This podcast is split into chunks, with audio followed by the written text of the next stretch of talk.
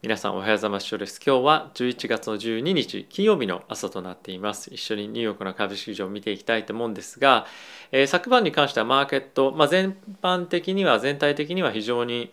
まあ悪くないというか、あの、一日だったんではないかなと思ってます。ちょっとあまり大きな動きもなくてですね、なかなか、あの、昨日がどうだったからどうこうみたいな影響があるような一日では、まあなかったんではないかなと思ってます。で、今一応、ポートフォリオに関しては、えー、今年の年末までにどうこうとかっていうよりも、来年に向けて、えどのようなポジショニングを取っていくかというところの調整が行われていくんではないかな、いるんではないかなと思っております。で、そんな中なんですけれども、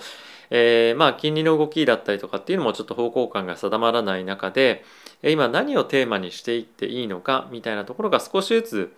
えー、今迷いが生じているんじゃないかなと思っているんですよね。でその中でも一つ大きなトピックっていうのが、えー、連日皆さんにもご紹介を差し上げている、えー、COP26 での気候変動の今後の各国の国の対応対策っていうところかと思っています。でプラスそれに加えて今アメリカで非常に問題に、まあ、世界でもですが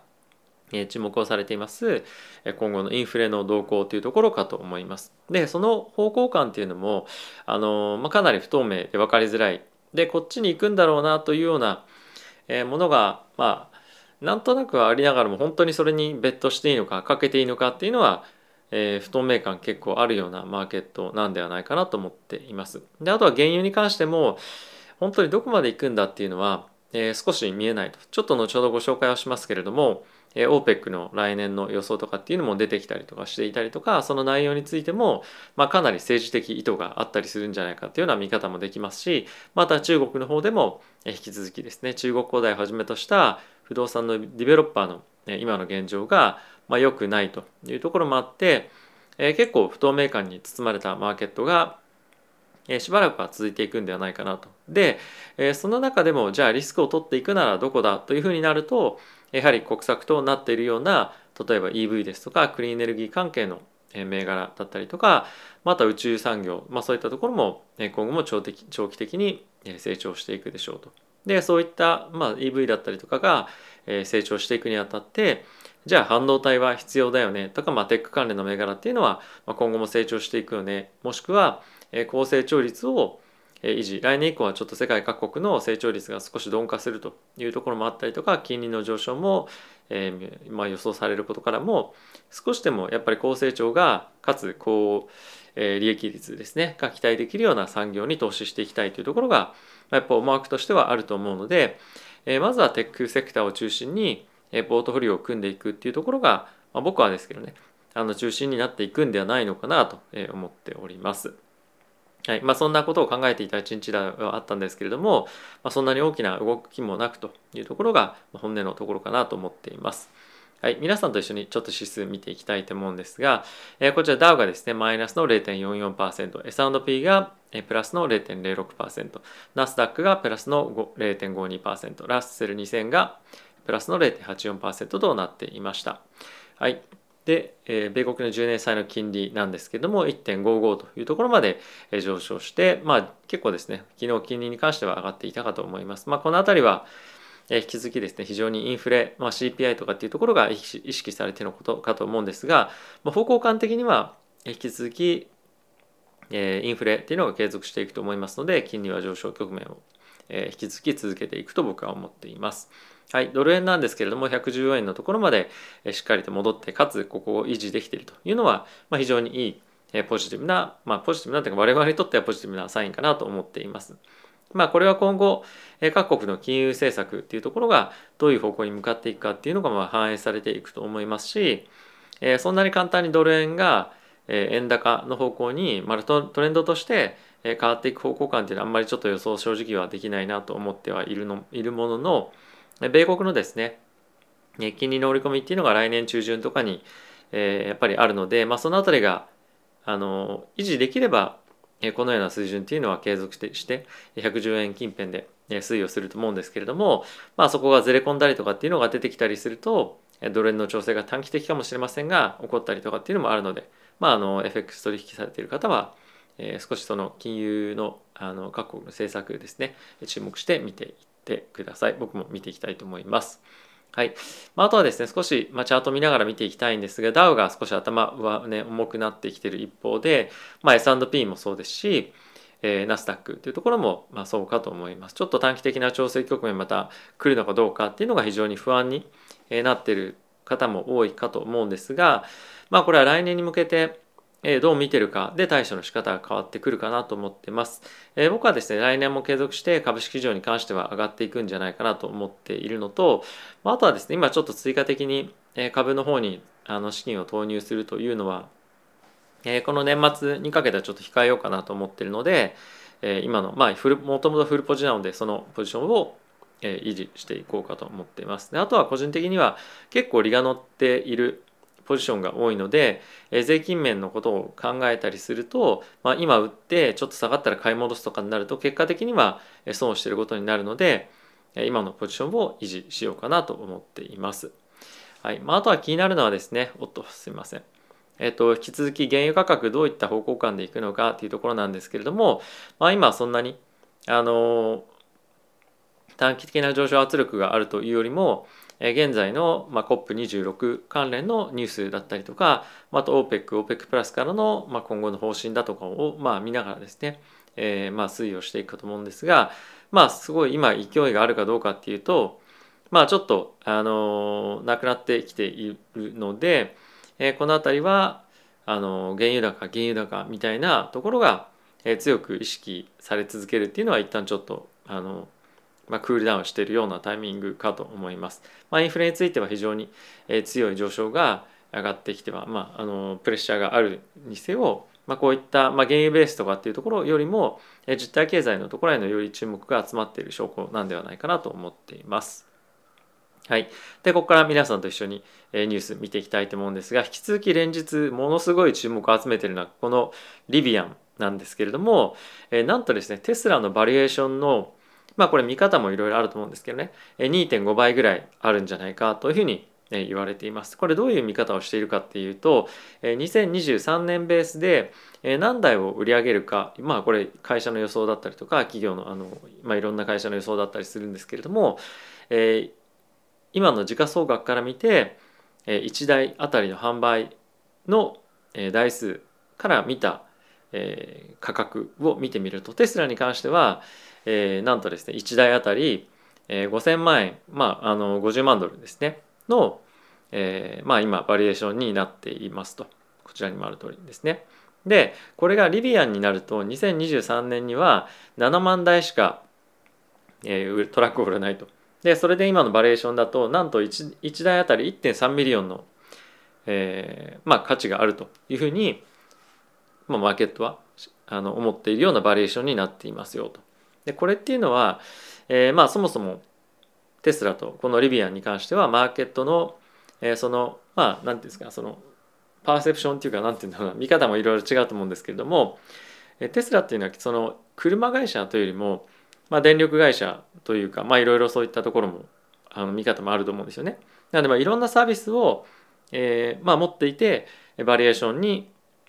まあバリエーションが出来上がってると思うんですがそういう観点から見てもえ1台あたり50万ドル。で Rivian に関してはかつ1台の、え、車の価格がですね8万ドルなんですよね。でそういった観点から見てもこの1台あたり1.3 million のバリュエーションっておかしくないというような感じで、え、今言われています。でこれはまああの背景としてアマゾンだったりとかあとフォードがですね株主に大きな株主としているんですよね。なのでまあそういったところをあの鑑みてのバリエーションになってるかと、まあ、もしくはその期待感になってるかと思うんですが、まあ、この辺りは、えー、いろんな計画とかっていうのが、まあ、遅れてきたりとか、えー、まあしたりもしかすると、まあ、あとはそのテスラと同じようなこの成長性が、まあ、ちょっと期待できないねというふうにマーケットが、まあ、ある意味気づくというところになると価格が大きく下がる可能性があるので、まあ、ちょっと僕自身はリビアンを興味あったんですけど、えーまあ、ちょっと手を引こうかなと正直思いました。はいまあ、あのこういったバリエーションはもちろんあの分からないよねっていうところはあるにせよ、まあ、そこに行くんだったら、まあ、テスラの方が僕は正直いいかなとは思ったりはしています。はいまあ、とはですね少し気になるニュースとして、えー、キャシーウッドさんがですねこのズイローっていうですねあの不動産関連の企業があるんですけれどもここ最近非常に売却進めているんですよね。でその理由なんですけれども、えー、彼らがこのゼローという会社が持っている持っていたアイバーイングという、まあ、部署部門をですね、えー、閉鎖するということを発表しましたでこれどういうことかっていうと、えー、アイバーイングっていう、まあ、その機能というかサービスはどういうものかというとですねあの家を売りたいという人がいた場合このアイバーイングのサービスに対して、ま、申請をすると内見とかもなくて大体この価格がいくらですよとこれ現金で一括で買いますよみたいなオファーをもらえるっていうプラットフォームなんですね。で今回ゼロに関してはここ閉鎖したわけなんですけれどもまあこの背景として今後住宅のやっぱりあの上昇がまあなくなっていくんじゃないかとかやっぱり価格がかなり上がってきているということもあって非常に今後のビジネスの先行き、まあ、見通しがまあ難しいというところがまず一つあとは、えー、この買い入れの買い取りの価格が急激にここ最近やっぱ非常に上がっている中で本当にその価格が正しい価格なのかどうかっていうところが非常に、えー、見極めがやっぱり難しいっていうふうに言ってるんですよね。なのでまず本当に買ってる価格があの正しいまあ正しいっていうかおかしいですけど、まあ、ちゃんとしたいい価格なのかっていうところとまた今後売れるこの購入アイバイングを通じてゼイローが買った不動産を今後しっかりと高値で売り抜けることができるかっていうところの不透明性がやっぱりあると。でこれはキャッシュウッドさんからすると、まあ、一つ非常に住宅市場に対するウォーニングワーニングですかねあの警的になっているんじゃないかということを現在言われていますと。でこれ一つもう一つデータとして面白いものがありましてウォール・ストリート・ジャーナルの方でですね今家の住宅をじゃあ売りますよっていうふうに売りに出してどれぐらいの期間で皆さん売れると思いますか？もしくは、えー、人々が買うと思いますか？なんとまあもうこちらにすでに書いてあるんですけれども1週間なんですよね。家ってものすごい高い買い物じゃないですか。それがこんなハイスピードで売れることってそもそもあるのかと。でこれはバイヤーに対して買い手に対してまあ強制的に家を買う際に、まあ、リスクを取らせる。っていうようなまあ状況になってきていると。なので少ない情報しかかつ少ない時間で買い手に関しては家を買うかどうかっていうところを決めないといけないような今状況になってきています。じゃあこれ1週間って過去と比較してどれぐらい早いのかっていうところなんですけれどもここ数年に関してはですね大体3週間から4週間1ヶ月ぐらいが通常になっていた平均になっていたただし今は1週間でこれ異常ですよねでまあ少し前になると、まあ、大体な1ヶ月からまあ2ヶ月3ヶ月っていうところがまあメジャーなあの期間になってたんですけどもやはりここ最近の価格の高騰っていうのがずっと続いているということもあってどんどんどんどん短期的な期間でしかこの売買を、まあ、もしくはその買うのに厳選吟味するということができなくなっていると。でこれはやはり短期になればなるほどえ他の物件と比較するっていうことができなくなる。でかつ中のものをしっかりと調査できなくなくなく、えー、ない調査できなくなることによってより買い手がリスクを取る。イコール分からないものを買ってるっていうような状況にえなりやすい。まあある意味そのバブルみたいな状況にえなりやすいということでもえあると思います。なのでえ今後本当に今アメリカの方で売買されている住宅っていうところがえー、その価値があるのかもしくは、まあ、何のために買ってるかっていうことですよね。これが自分が住むために買ってるというのであればまだいいかと思うんですけれどもやっぱり投資という観点でこういったまあ特会引っかやってたりするとまあどっかのタイミングで売る時にあれこれ自分が気づいてなかったものが欠陥があるとかまあ自分が住むのでもそうですけれどもあれこんなところにこんなあのまあ問題があるみたいなのが後で気づくということが、まあ、往々にして今後起こっていきやすいような状況になると。でかつこれをローンで買うとなるとローンを出す方もよくわからない内容に内容の家に対してローンをつけなきゃいけなくなるというところもあるので、まあ、今後少しアメリカの不動産に関しては、まあ、注意というか怖いなというのが少しあの感じられるようなニュースかと思います。はい、でまあそれ以外の少しニュースもちょっと見ていきたいと思うんですがまあいろいろと今ニュース注目されている中トランプさんのニュースとかっていうのもあるんですけれども、まあ、僕は今回ちょっと見ていきたいのは、えー、先ほどのちょっと OPEC 絡みのニュースですね。えー、一応ですね OPEC から来年というか今後の、えー、石油の需要っていうのが予想が出ていました。で今後は原油価格が高騰することによって需要が今後はですね世界で、えー、まあ、停滞していくんじゃないかっていうことが今予想をされています。でこれはまあ本当かどうかっていうのは OPEC が出しているので、まあ、OPEC なりの予想ですと。で実際に産油している、まあ、採掘をしていてオイルを実際に、えーまあ、採掘している企業からするとどんどんどんどん需要が高まっていくだろうというふうに予想をしています。なので、まあ、今後の OPEC に関してはもう増産を絶対したくないっていうような姿勢がこういったところに移っているかと思いますしこれが、まあ、あの原油価格が高騰するっていうのはもう彼ら認めてるんですよね。でその中でも将来的にまだまだ需要が衰退減少していく可能性があるので増産絶対しませんよっていうような、まあ、意思の表れなんではないかなと思っています。まあいずれにせよ今日はですねまだ80ドル近辺で推移をしているのでいいかもしれませんがこの冬を超えていく過程の中で大きく原油価格が上昇していく可能性がありでかつそうなったとしても OPEC としては何もやるアクションを起こすつもりはないというところでもあるので、まあ、この辺り少し心配かなと思っています。でかつ原油価格が今後上昇していくことによってバイデン政権としてはあの何かしらのアクションをヨーロッパ各国とともに取っていきますよということを OPEC、OPEC プラスに言っていましたと。でそれどんなアクションを取るのかっていうところがまず一つ気になるポイントとそうすることによって本当に OPEC は増産するのか。でかつそういったところに対してバイデン大統領が何かしら、まあ、ある意味嫌がらせのアクションを取っていくことで関係が悪化、まあ、世界の関係が悪化していくっていうのは、まあ、あまり良くないことでもあったりもすると思いますしバイデン大統領としてはそういう状況になればなるほど苦しい状況でやっぱり来年の選挙に対して非常にまあ厳しい状況になってくるかと思うのでえそうなってくるとまたあの政治的混乱っていうのがアメリカでも起こりやすくなると思いますので、まあ、すでに混乱してますけどはい、あのこの辺りはあの注目していきたい、まあ、関連トピックかなと思っております。はい、あともう一つですね、引き続き中国の方で中国恒大が、まあ、デフォルトするだしないだとかっていう問題が毎日騒がれてますけれども、え今回もなんとか、まあ、デフォルト回避できましたみたいな一応まあホワイトラインが出てきていますと。でただし、え中国恒大および、まあ、北京の政府としてもえー、国内向けの債券と外国向けの債券で結構切り分けていてえ対外的な、まあ、外国向けの、まあ、いわゆるドルだドル建ての債券に関しては、えー、利払いっていうのを、まあ、後回しにしているんですよね。まあ、なのでこの辺りからも、えー、少しやっぱり資金繰りがかなり厳しいというところと、まあ、あとは中国のこの不動産の